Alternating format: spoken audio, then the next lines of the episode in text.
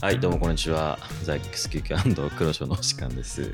半分しかいないですけど、えー今回はシーズン3エピソード23ということで、撮影日が6月20日、明日出ます。なんとね、まあ、今回、ゼータメンバーでね、いろいろやってきたんで、そろそろゼータ以外のゲストを、まあ、お招きした方がいいんじゃないかなということで、えー今回はスカーズからトラムさんです。よろしくお願いします。お願いします。と、あ、すみません、鈴木紀明です。よろしくお願いします。なんで俺呼ばれてんの？このメンツで。いやちょっとボルズがいないからさ、あ、そ代わりなんだ。はい、よろしくお願いします。お願いしますお願いします。まね、改めてね、VCG あ、はい。優勝おめでとうございまおす。めでとうございますありがとうございます。あ、ごめん、MC っぽくなっちゃったね。俺から言っちゃったけど。いやいやいやありがとうございえますー楽なんでいや、本当に激戦も激戦でね。ね見てました？見てましたあパールでペルクスやっててあフェニックスやってるああやっぱり分かりまました。そうなんですよね。あれもそう。うペーパーレックスの構成そのまんま持ってきてうん、多分この動画はアセンションのチームは見て、いや、あまり深くは言えない。いや。ちょっと深く言えないか。まあでもちょっとメタとうん。あのペーパーレックスの構成のその相性とかも考えて、まあ、あの構成本当に強い、まあ、結構強いです。ようん。いや本当になんか最後の最終ラウンドの 2V1 があ。めちゃくちゃうまくてそれが本当に一緒に残った。あーちょっとあれも絡めちょっと話したいんですけど、はい。うん。あの今回音がめっちゃ良くてなんかむしろキャスターとかより自分たちの音しっかり聞こえてるから、うん。あれ俺吸い込みあの使わなかったんですけど最初の会場音で,、はい。はい。はいであれ実際あの会場音出した後に足音聞こえてたんですけど逆にキャスターとかの方がその足音聞こえてなかったみたいであれなんで使わなかったんだろうみたいな話してて。なるほどね、あの ワンオンツーの時に吸い込み1回セーブして最後吸い込んで勝つみたいなシーンだったんですけど、はいはいはいはい。まあ、そこはあのしっかりむしろ選手側が音聞こえててそれができたっていうああーじゃあちょっと口話がすごいいい環境でいいね。いやめちゃくちゃだからマスターズも音はめちゃくちゃいい環境で多分やるんじゃないかなっていう。同じ会場で2回連続開催っていうのがうん結構なんか運営側にとってはう。うんん経験値あるしね。はいなんか急にだいぶディープな話。開幕の話の深さじゃないよね。ワンオンツーのパールのところなんかすごい覚えててくださったから。いや本当になんかめっちゃうまいなって感じだった。あーあ最後の少人数戦。うん。なんかああいうのアストラあそらいいなって気持ちになるよね。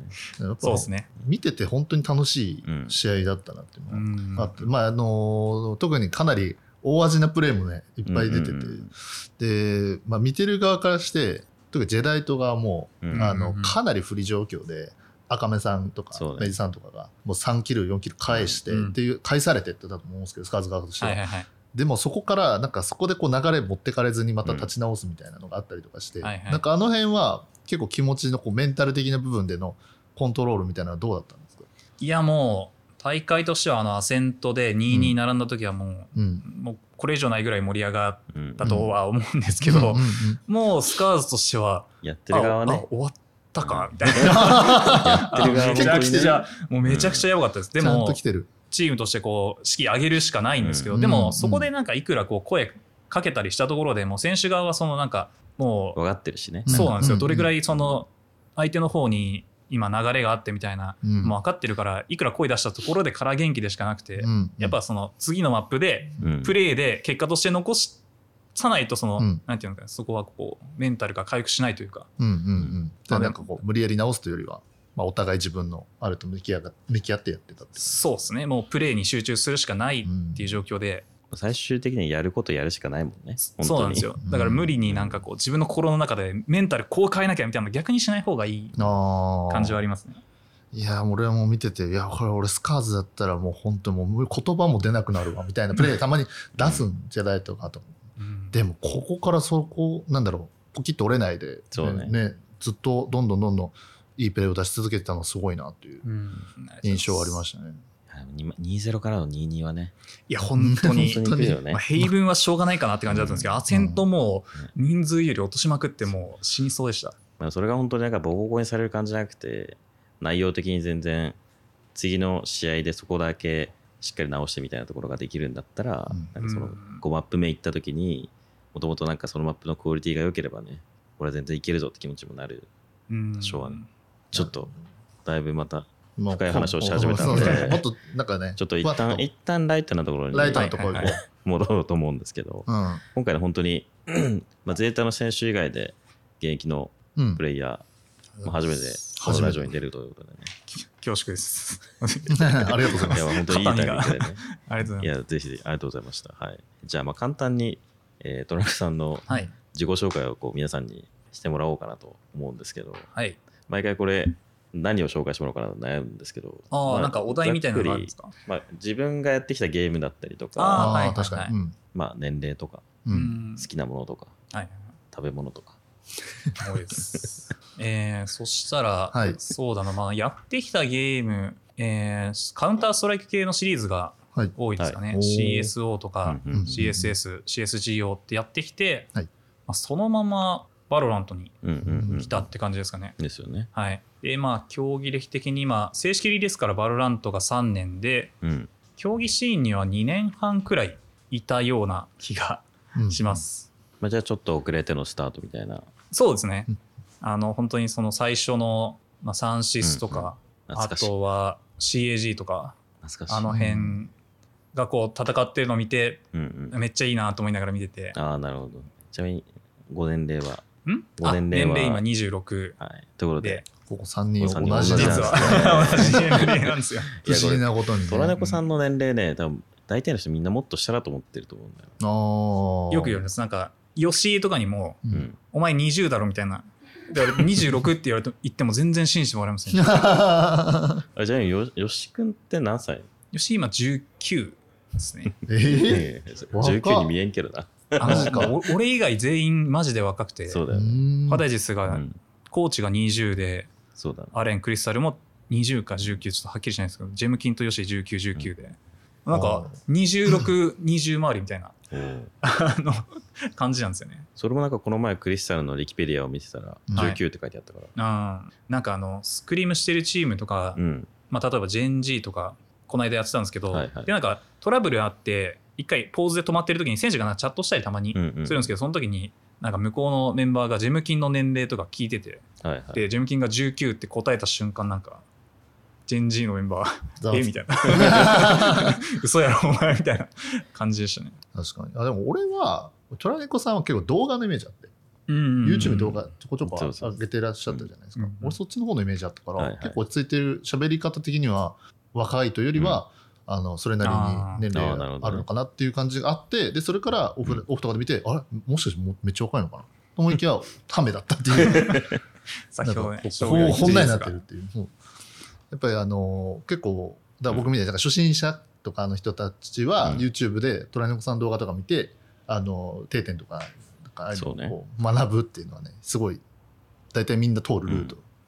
そうなんですか？そうそうだと、お俺だけなのかな？俺もねちょいちょいちょいなんかこの定点なんだっけなってやつをうん。探した時に大体日本人の動画出てくるから、ううん。んそれみたい意外と、あの、どこのチーム行ってもそうなんですけど、コーチとかアナリストとか、なんかその一般の人とかが上げてる定点の動画結構見て、うん。なんかこう取っといてますよね。そう。そうなんですよね、実は。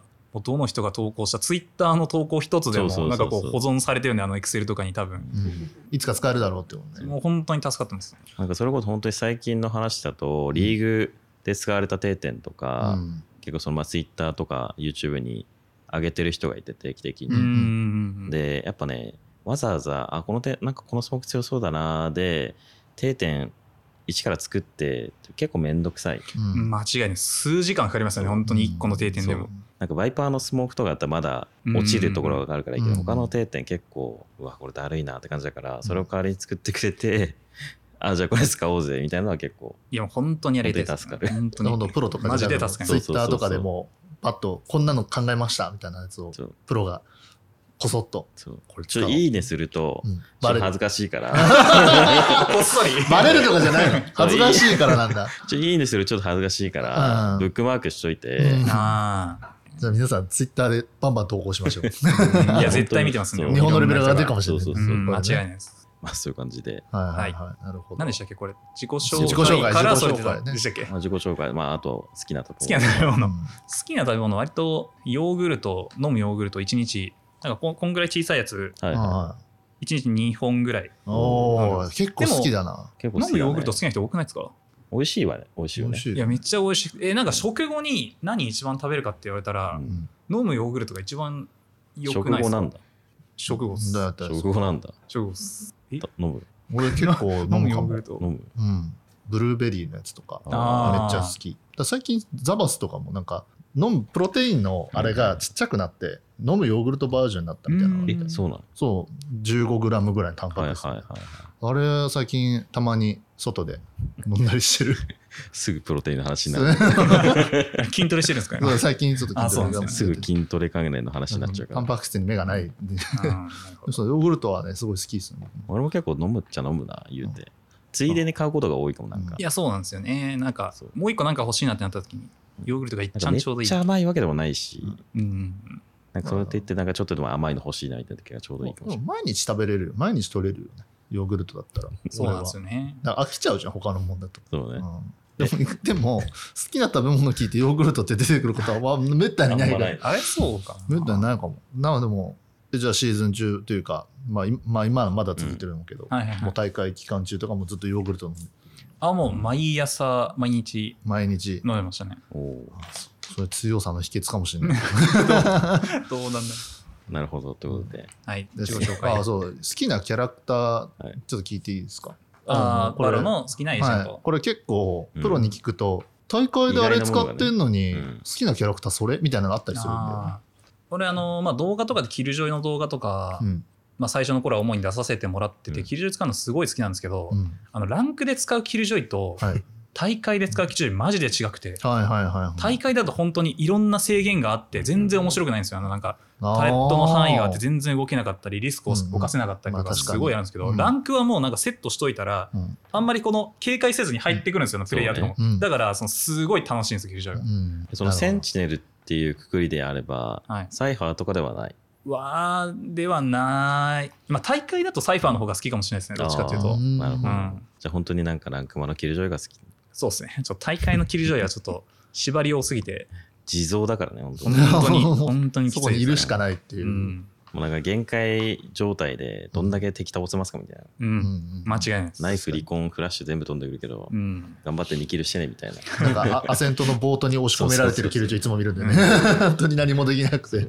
結構キルジョイっていう人多そうな気がする。ランクとかだったら。はい。うん、まあ、デュエとかではないでね。デュエはそうですね。なんかやっぱ使っててもそのスキルが使えて何かしらこう、うマップの中で動きを作れるキャラの方がなんか好きだなって思いますね、はいはいはいやっぱ、まあ、ちょっと土台的な、うん、それこそスモークだったりとか、はいはい。センチネルだったりとかの方がなんかこうやってて面白いですね。あうんマップ全体に影響力がある。って感じですか、あなるほどね。まあ、これ虎猫さんの自己紹介ではい。スカーズのこともちょっと聞いていきます、うん。多分まだ選手のこう人となりとかもまだまだは明かされてない部分もうん。多いのかなと思いますけど、なんかメンバーのちょっと簡単にご紹介とか、クリスタルはは感情的になりやすいいうん。はいはいですけど、うん。まあでもそれがそのプレーとかですごいこう、いい形で出てくる時がすごいあって、プレイヤーがそのなんていうんですかね落ち着いてるとは反対にその感情的だからこそこう、まあ、いいプレーするみたいな、敵が来た時にそこになんかこうバンって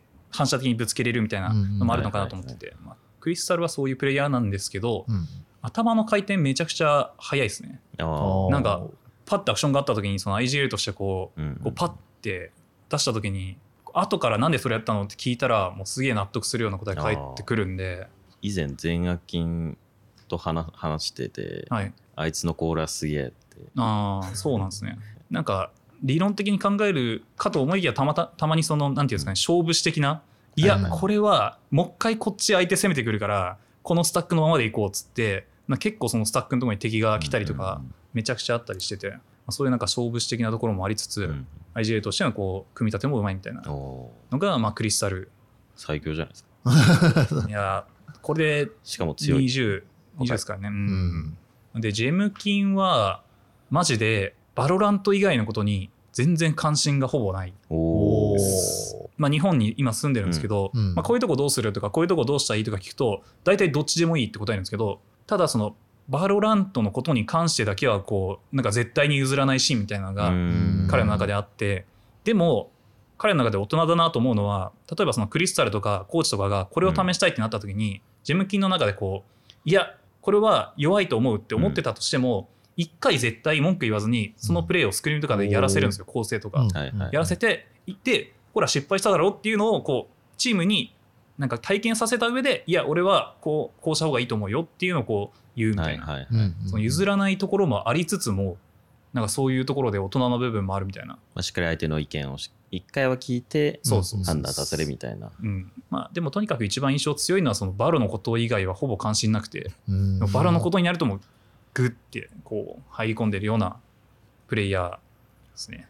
いいですね。うんなんかめっちゃプロフェッショナル意識のある。うん。まあただ対外的なところっていうかそのなんか、まあ、SN SNS とか配信とか、まあ、そういうところに関してはそんなに積極的にやっていく派じゃないんですけど、うん。プレーに関してはもうすごい。でもなんか本当にそういう選手って自分がプレーすること以外への関心本当にないから、うん配信やんないのとか、うん。動画 上げないのとか、こうん。ういうことやんないのって言うと、まあいいんじゃないのみたいな感じなんで、うん。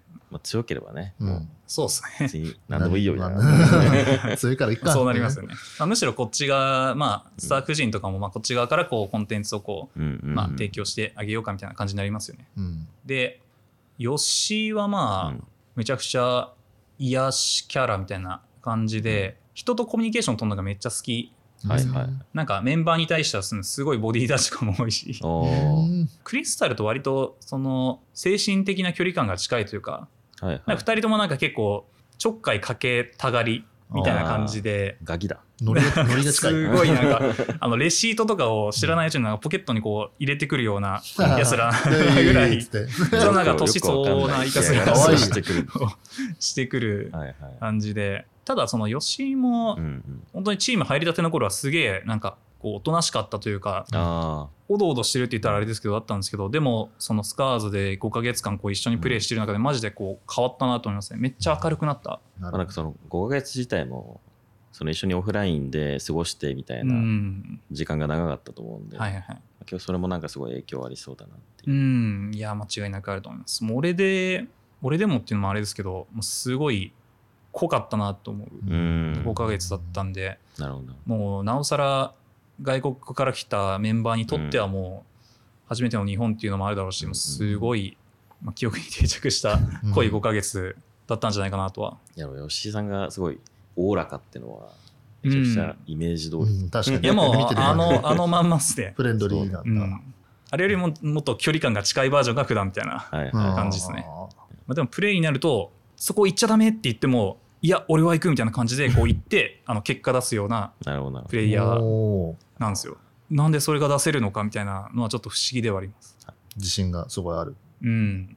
まあ選手としてそれが多分正解の立ち回りなんですよ。うんどれだけ周りがダメだよって言っても、うんその肌感でど。行かなきゃいけない時もあるんですよ。うんうんそれを出せるのが、いやすげえなって、なる確かにうほどねん。そこは普通に尊敬してますね。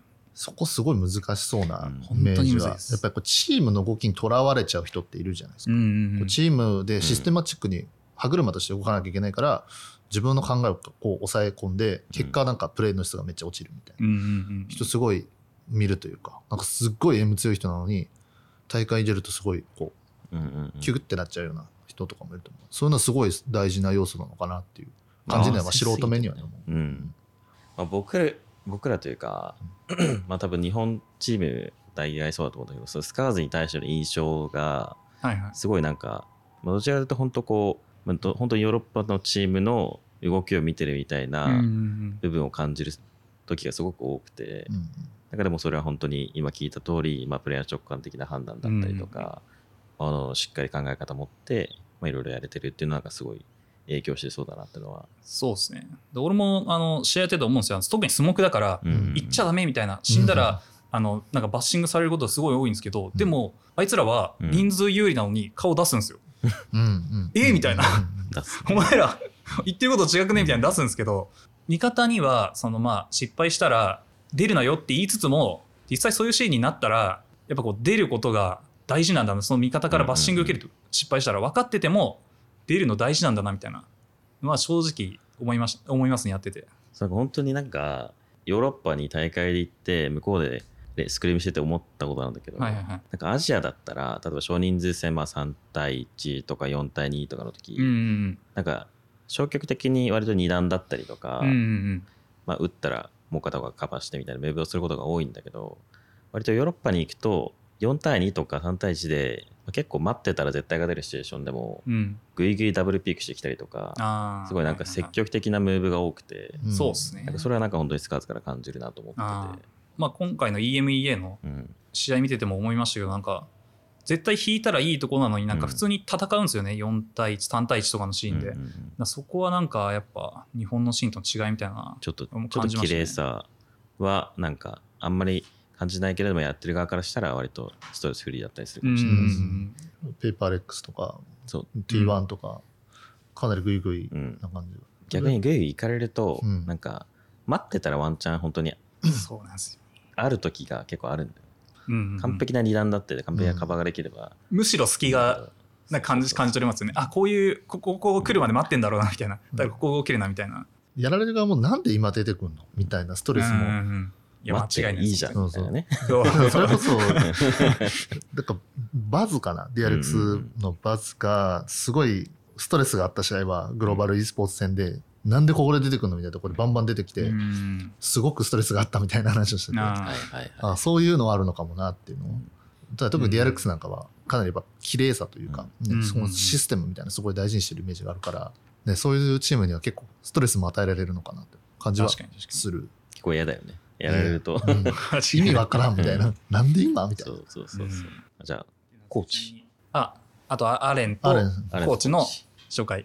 アレンからでいくとアレンはまあ5人目としてまあ新しく入って、うん。でまあ結構そのまあ吉井ジェムキンクリスタルがすごいその自分の意見を発信するというかすごいうん。あの、まあ、我こそはっていう感じでこうチームの中で存在感出してるプレイヤーなんですけどそこにこう新しく5人目として入ってきたアレンなんですけどでも自分がこうしたいとかこうした方がいいんじゃないっていうのをすごいこうはっきり言うんですよね。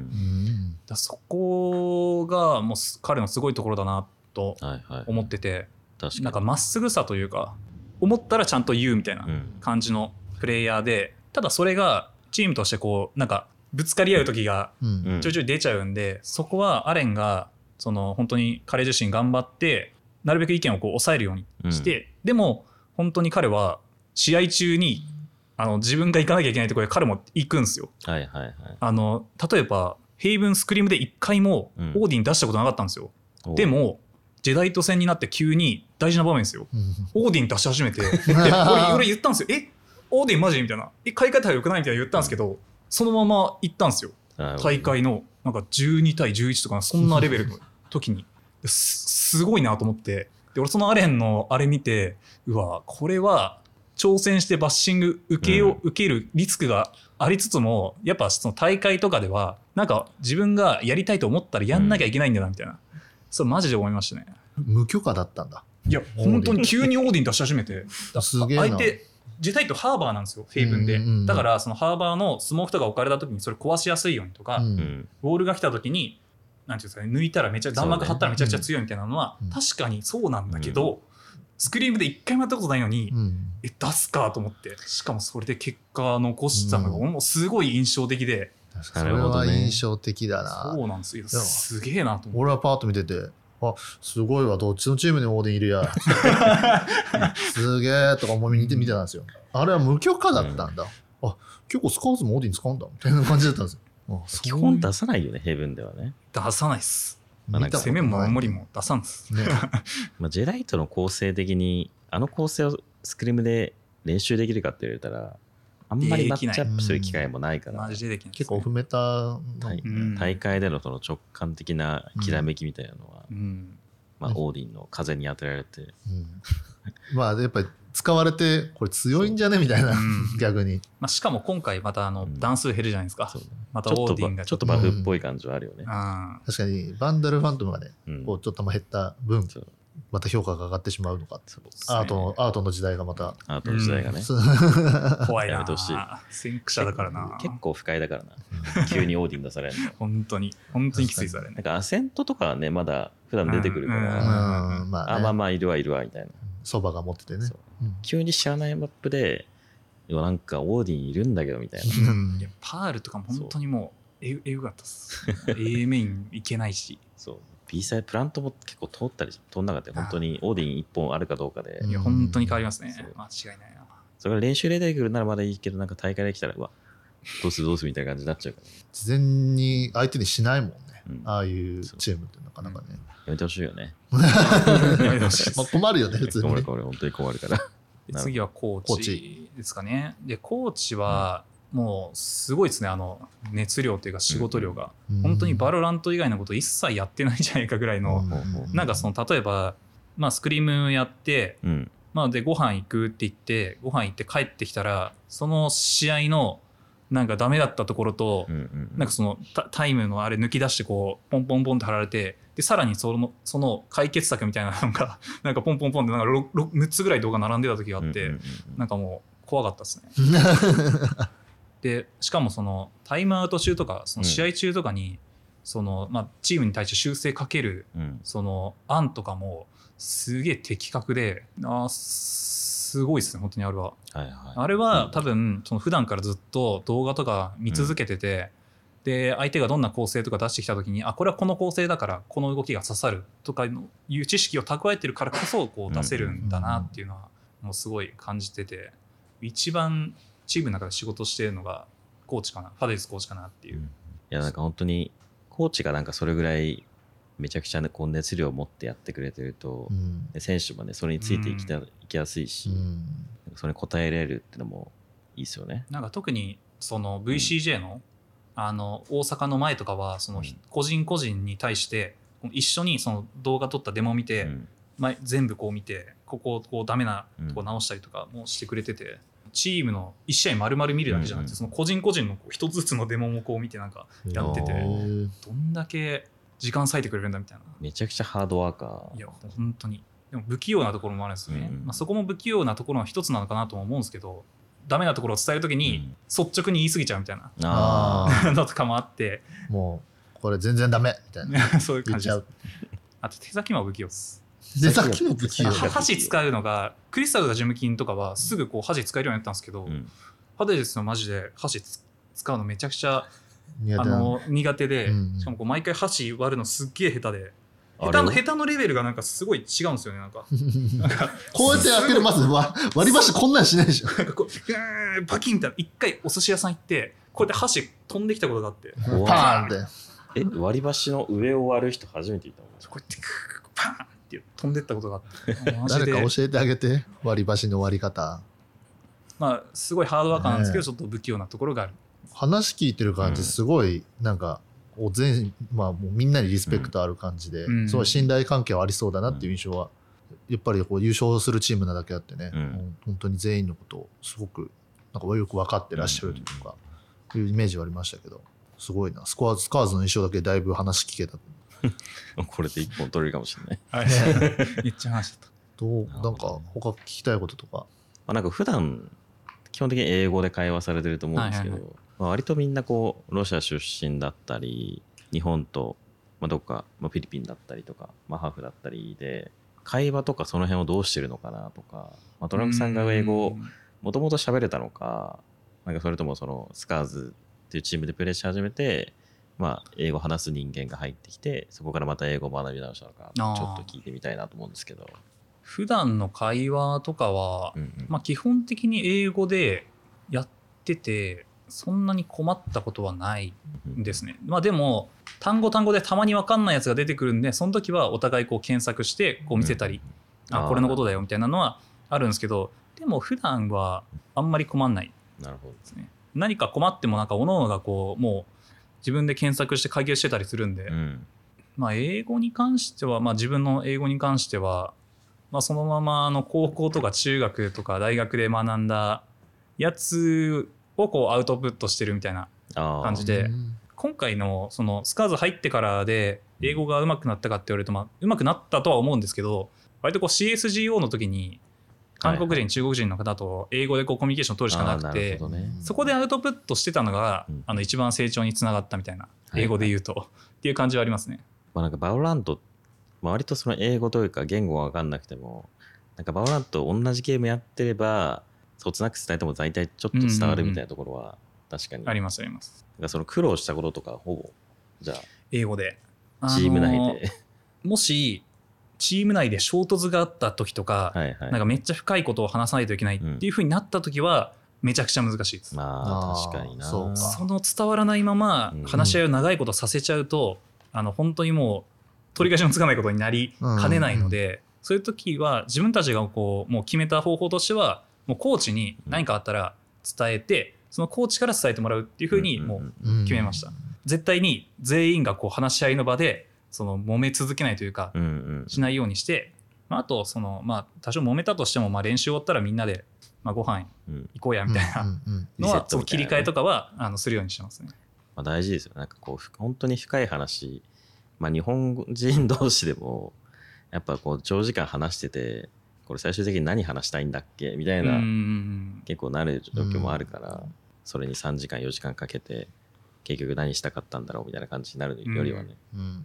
まあ、一旦持ち帰ってみんなの頭の中のやつを伝えてもらうみたいなすごい大事で、うんそれを解決する英語で解決するっていうのがまたねさらに難しい、そうなんですよね。他何か聞きたいことまあそっちから聞きたいこと、トライコさんから好きに聞きたいこととかもあれば。ああいや俺からはまあそのスカーズも、はいはい。そのまあ例えばですけどプレーオフで、うん。まあ、最初ジェダイトに BO5 でうん1-3で負けたうん。ところから大阪のオフラインまであの4 3週間かなうん。であったんですけどその時に一回ちょっと揉めた、まあ、お俺がうん。意見を押し通したんです押し通したんですけどこれは、はいそこまで本当に休みがほぼなくてでそれでメンバーがなんかよく喧嘩っぽいことになっちゃったりすることも多くあったし、うん。その大会終わった後にクリスタルは練習休日2日とか1日ですぐ練習始めるべきだっていう主うん。主張だったんですけど、でも俺はチームのヒートアップをこう低くするためにうん。3日休みは絶対必要だと思ったんですよ。練習したい気持ちも分かるんですけど、うんうんまあ、そういう感じでそのスカーズとしてはその休みはあの必要というかうんあえて取るっていう感じで進めててで休みとかうん。練習終わった後も、まあ、みんなでどっか行けたら、うん。その食べに行こうよみたいな感じの交友関係というか、雰囲気作りみたいなのしててその辺がそのゼタはどういう感じでやってるのかなっていうか休みの扱いみたいなのが気になります、なんかその経緯をまあ今聞いた上で回るとしたら大事な試合に負けちゃってでそこからこう、まあ、次の試合までちょっと開くってなって、若い選手というかうん。まだそのキャリアが長くない選手の時には本当に少し休んでもう即やろうみたいな。うん。うん。なんかそのクリスタルのい言いたいこともすごい理解できる。なんか自分は結構本当に無限の体力があって、うん。もう休んでる時間がもったいないからもう本当に練習練習練習みたいな。でもなんかこうある程度何年かやってきたりとかいろんな経験するとなんか休まないと本人たちはそんなにこう自覚はしてないけど傍から見るとすごいプレーが精度が落ちてきたりとか,、うん。なんかそういうのがすごく結構顕著に出てくる。うん。今回特にゼータはリーグ、まあ、リーグ2ヶ月ぐらいあって本当毎週試合で、まあ、今までの経験も含めて本当に休みをしっかり取らないとうんもう頭がおかしくなる。う ん間違い。本当に。まあこれ本当にアイスランドの時からそうだったけどしっかり休まないとなんか本番でよくわからないミスをしたりとか、うん。なんかその休んでる間にその自分の頭の中の考えをこう実は整理できてたりとかなんかより一個レベル上げるために本当に休息っていうのはめちゃくちゃ大事。だってリーグの時は1試合あったらその次の試合まで1週間あったりなかった。1週間ない。りない。もう5なん日とか。例えば日曜日に試合があったとしたら、うん。じゃあ月曜日1日休んで、うん。じゃあ次の試合土曜日ですってなったら、うん。火水木金で4日休みみたいうん。な、あ4日でしか練習できないみたいな。その中でも必ず1日休みにしてたじゃん。そう。うん。だからそれはやっぱりそういう理由がもうそれを取らないとなんか本当に、まあプロチームどこもそうだと思うけどプレッシャーが絶対あって、うん。うんで、まあ、見る人間も多ければ多いほどそれはすごく重圧になるし、うん。それの価値ってすごくでかいから、うん。うん。まあ、勝ったり負けたりして、うん。それでまあ一喜一憂もするし、まあ、それのフィードバックをやらなきゃいけないけれどもなんか一日しっかり脳みそを休めてうん。体も休めないともう本当にリーグ終盤ボロボロになっちゃってうん。結構きついさラズさんとか、うん。さ休みの日何してたかって1日寝てたら終わってたみたいな。そう。もう休みの日は。だからそれって相当疲れてるじゃん。だから本当にそうそうそう。どんなにもう日数が少なくて次の試合まで準備しなきゃいけないっていう焦りがあっても1日は必ず休んでたもんね。でもなんかやっぱ休もうと思って休まないと、うん。なんかやっぱこうその間に例えばじゃあ他のチームが練習してたりとか、別に休まないで練習できるチームがもしいてうん練習してるかもしんないなみたいなことを不安に感じながら、なんかしっかり休めないと逆に休みにならないから、うん。かそこのマインドセットの切り替えというかうんうん休む日は休みちゃんしっかり休んで、うん。なんか部屋に一日ずっといたらそんなに俺的には休めないから吉井が ディズニー行ったりとか、はいはいはい。なんかツイッターでよく見てたから、うんうん。あなんかこういうチームでどっか出かけてなんだろう無理やりでもいいからリフレッシュしてみたいなすごくマスカーズすごくいいんだろうなってのは見れて、まあ人によりますよね。俺は割とあの部屋で一人でいる方が休める。派なんですけど、うん。でもクリスタルとかはどっか行かないとうん。なんかあの気持ち的にこう自分の中でこう溜まっちゃって発散できないみたいな感じになっちゃうんで。どこ行ってたんだろえでもいろいろ行きました本当に、うん。もう水族館も行ったし映画2回ぐらい行って。映画？ディズニーも行ったりうん。私はなんかそのスクリームした後に散歩に結構行ったりしててみんなで、うんうんうんうん。なとか。えー。もうご飯はもう川崎駅あたりはもう本当にいろいろ行きましたね。めちゃくちゃ行きました。50100レベルでこあいやほんとすげえ。せっかく彼らからしたら、う、うん、わざわざ日本来てるのに、うん。部屋と練習場でずっと缶詰ってなったらもうせっかく楽しめもしないしね、そうなんですよ。そこで例えばスクリームの結果とか出なかったりした時に、うん。なんでこれもう日本来てるんだろうみたいな感じになっちゃうんで、ある程度その、うん。まあ、充実感みたいなのはうん。与えるというか、必要はなんかあったのかなってすごい思いますね。充実感ね。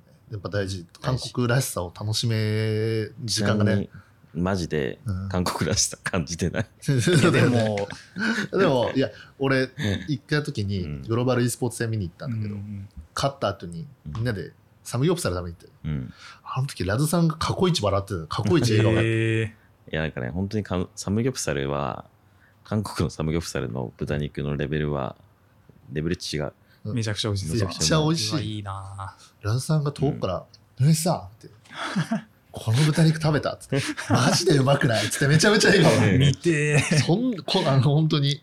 試合でめちゃめちゃいいプレー出した時より笑顔だった。やっぱりそういう時間それは食べがたいなすごい大事なんだろうなっていう。うん。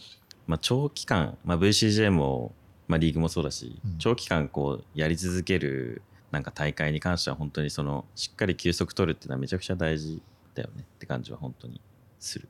トーナメントだったらね追い込んで追い込んで最後に死ぬは全然いいかもしれないけど。まあね。リーグだとなかなかそうもいかないから。だからそれこそでもアセンションはねタイで行われて、はいはいそっちはもう、まあ、グループステージからのプレーオフになるのかな。そうですね。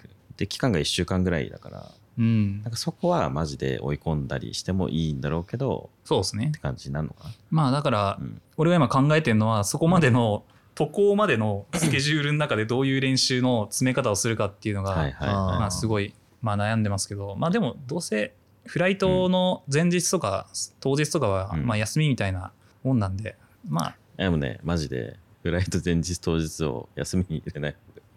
ああ疲れるからああ難しいなタイ、タイ結構ね、どうやっけ4時 ?5 時間ぐらいかかるかな。7時間くらいって言ってましたね7 7時間くらい結構長いな長いな。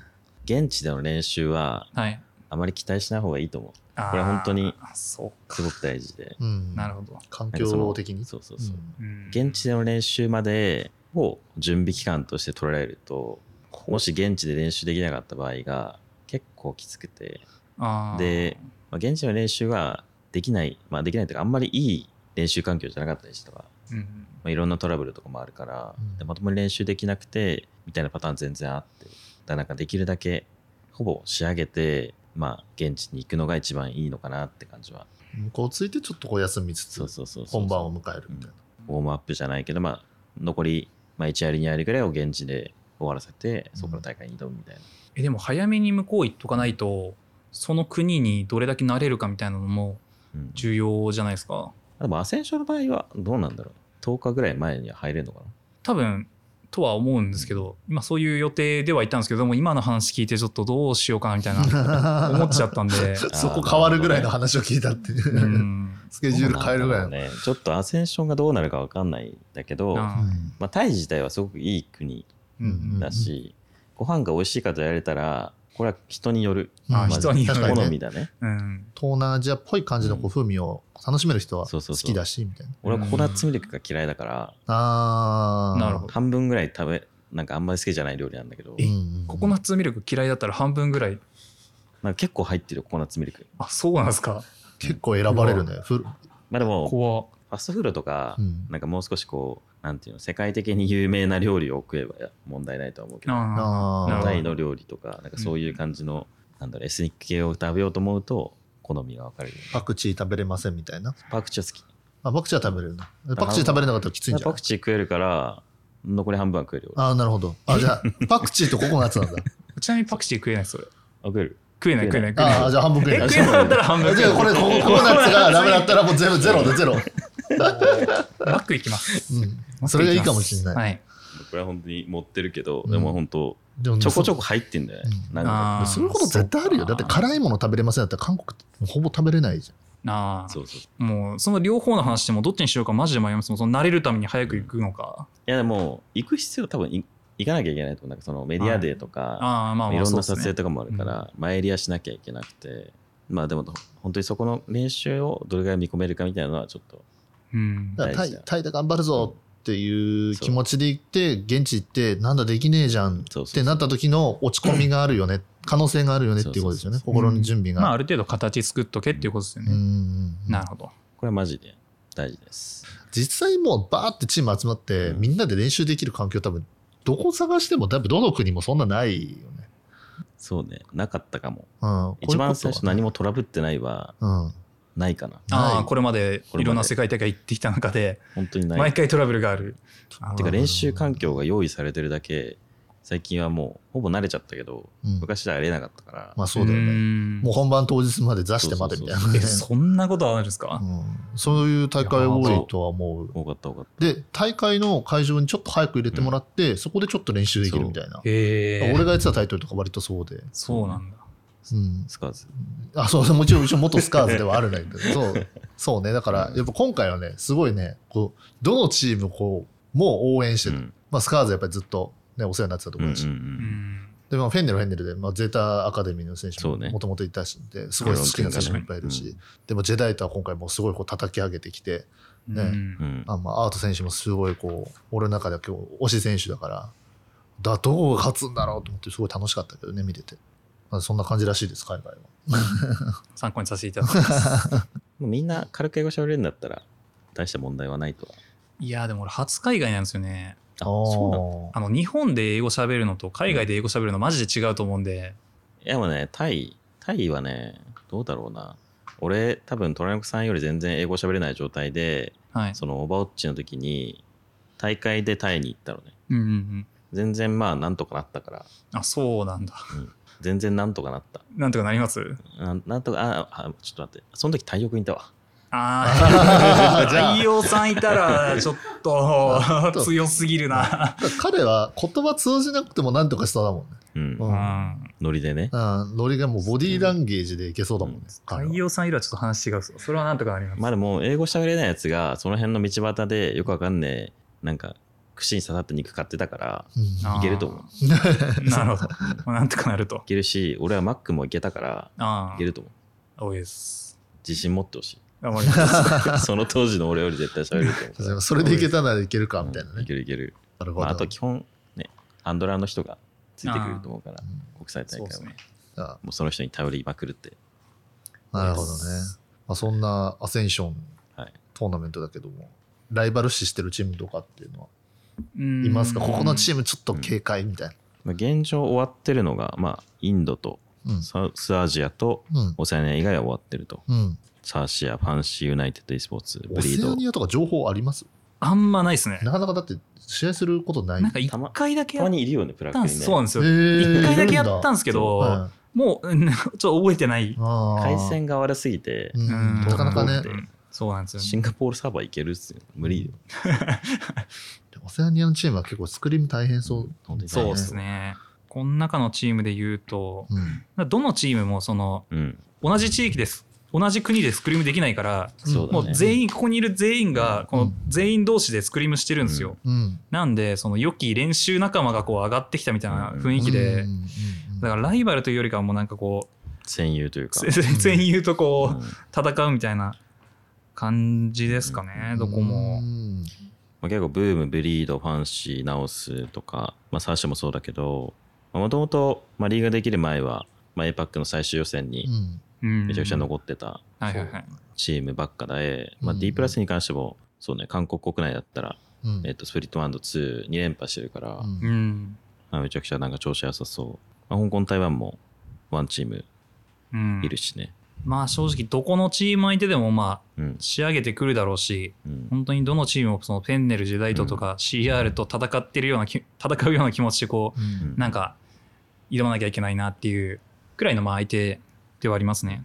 まあでも、僕たちも、まあ、彼らとか、うん彼らともスクリームするし、マスカーズともちょこちょこスクリームさせてもらってますけど、うんまあその上で、まあ言わせてもらうと、うんマスカーズの方が強い。おおダメです、ダメです。背中を押されうんたあの、まあここで言っとくダメです、ダメでと、す。まあこれは X 級コーチ的にはもうスカーズはもう強いと。強いね。うんなんかね、なんかそもそも、マスカーズが強いっていうのもあるんだけど、VCJ 自体のレベルがすごい上がってて、それはすごい感じますね。まあ、ジェライトもそうだし、うんペンネルもそうだし、シェアもそうだし、なんかこう全体的なレベルが上がってるから、うんまあ、だからこそ、まあ、そこでアセンション、まあ、JP 枠でいけるうんマスカーズはうんいけるかなって感じかなと思いますけど。これはもまあ、でもこういうのここういうことを言うとね、うなんかあの、良くないっていううん話 逆にプレッシャーになるタイプ。いや、おやったーとかじゃないもんね。やめてくださいって言ってたから。を、うん、逆さにしなきゃスカーズロゴ。逆にしても同じか。あ全然あの俺タイタイってまあ同同じじですけどにスカーズのロゴ逆向きに書かれますけどね。なんかあれやると勝てるらしいね。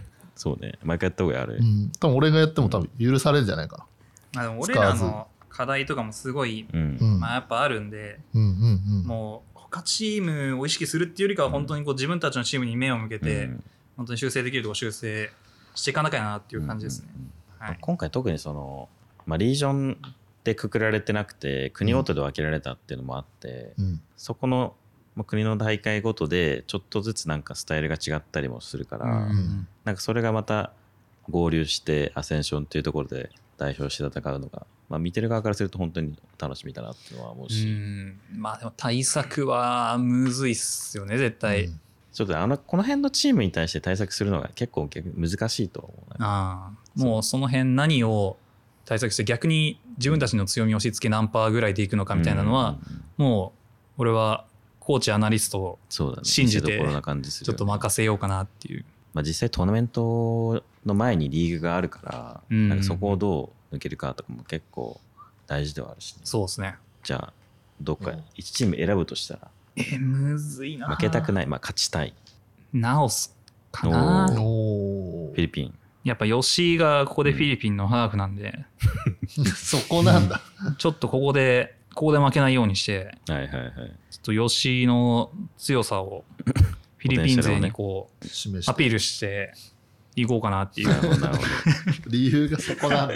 いやでも本当になんまあね、か全だからチーム、そのぐらいも多分選選びがたい本当にそうなんですよね。って、まあ本当に、それこそオセアナオセアニアとかのチーム以外は、もう本当に日頃一緒に練習してるチームばっかり。うん。ちょっと難しかった選ぶのが。なるほどね。じゃあ VCJ のチームからするともう本当によく見るチームしかいないから、いや、本当に、本当にそうです。お世話になってますみたいな感じうん。間違いないです、本当に。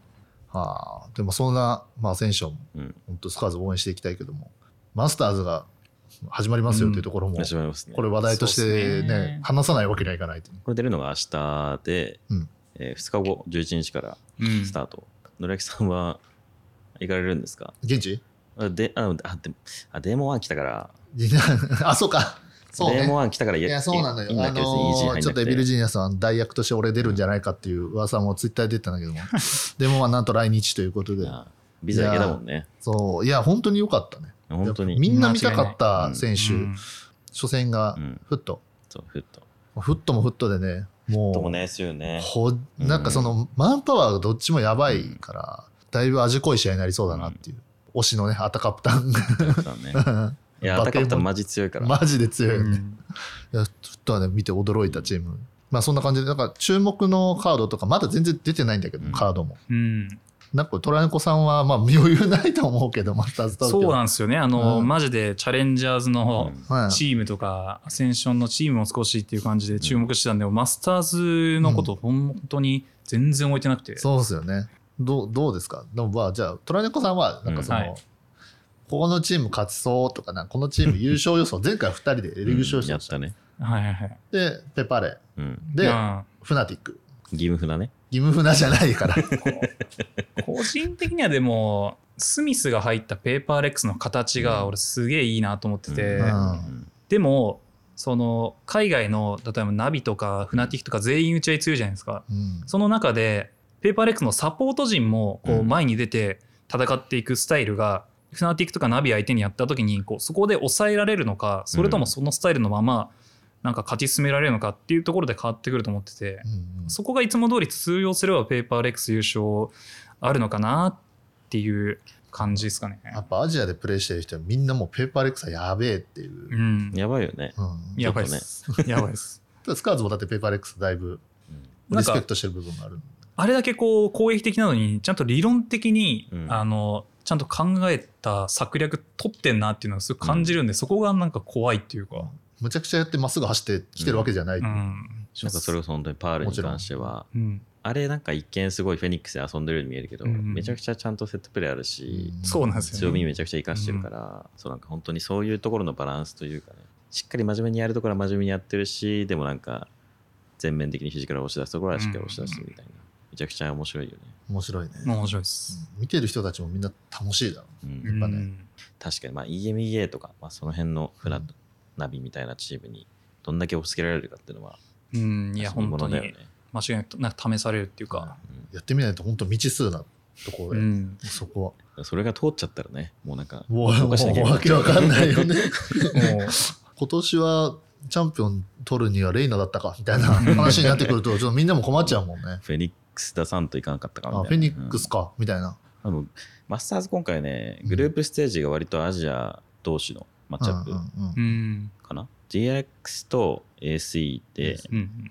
NRG ナビあそう NRG ナビだまず NRG ナビで EDGT1 うんうんうん。がこれが同じグループ。うんで、グループ B が、まあ、DXASE、フット対 EG、うん韓国勢対チャイナ。中国勢みたいな。でアタッキングソウルはだ僕は全然知らないです、やっぱりこう競技勢の人たちはあやってる人もいると思うけど視聴者的には EDG とかは、うん。あの大会で見たことあるけど、うん。中国チームは他はあんまりわからないっていうところで、ん。なんか ASE はこう注目選手とかっていうのいますか、選手強いの。まあやっぱパッと有名なのはライフライフね。ですよね。みんなやっぱりライフ選手が強いっていう話は。まあ、てか本当に予選、まあ、マスターズを決めた試合自体で、まあ、ライフずっとパフォーマンスがもうずっとこうピークでもう強すぎてやばいみたいな状態だったからうん。まあなんかそのパフォーマンスがどれだけマスターズで出るかみたいなのもねなんか試されてる場所ではあるのかなって感じ、なかなか見る機会ないあのチームだと思うんで。そうロゴがね魂。魂だいぶ我々的にはやっぱりね、漢字を用いる日本人としては、だいぶ力強いロゴだなという感じがするんだけど。魂がもう今一人歩きしててねうんそうなんか ASE って言ったら魂みたいな感じになってるから。魂って何なんやみたいな。あとはうん。注目カードはありますか？まあでも NRGVS ナビは、うん。まあ本当に古巣でもあるし、うん。ナビスにとっての、うん確かに確かに。その本当に EMEA でのうまいチームとうん。NA でのうまいチームのうん。対戦は、これはもう割と、なんだろう、初戦で見ていいのかっていうレベルの。ねすごいとんでもないマッチアップだよね。そうそうそう。これなんかすごく面白い試合になるんじゃないかなっていうのはすごく感じる。絶対おもろい。うんおもろいよね。ナビも構成すごいコロコロ変わりますもんね。なんか夜が出てきたりとか、そう思ったら普通の構成。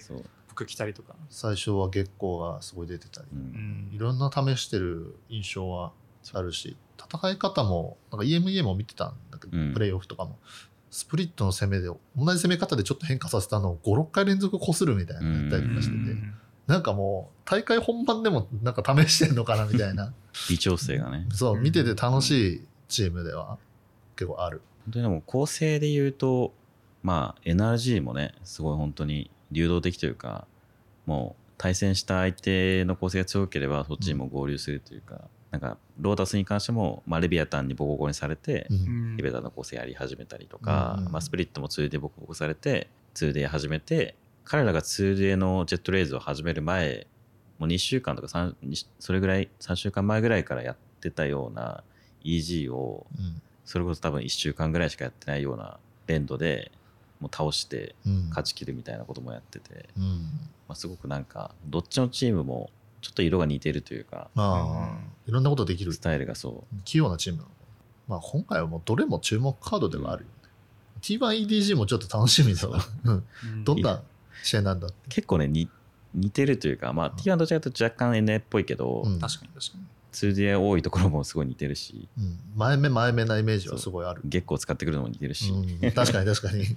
まあ、プレーオフ組もまた豪華だからね、うん。うん。まあ、そこと合流したプレーオフも楽しみだなっていう。確かにね。なんかちょっと待ってエンディングにさ次回 XQS はマスターズ東京突撃して皆さんに会いに行くかもって書いてあるんですこれは何ですか？これ何ですか？これ何？後で相談します。後で相談すること、これエンディングの内容に書いてある意味わかんない。じゃあ楽屋に突撃しちゃおうかな楽屋に？選手の？選手の、マジかよ。あとカプタンうとん、アタカプタン肩組んで写真撮りたいね。アタカプタンなんかすごいなんか優しい巨人みたいな感じの見た目してるから絶対でかいよね。写真撮りたいね。いや、いろんな選手いるからね。うんやっぱ好きな選手もいっぱいいるし。あとやっぱ、うんツイズ、カワンジン、写真撮りたいです。あちなみにトランクさんラウドのロスター言えます？ラウドの？ラウドのロスター言えます？アスパス、うん。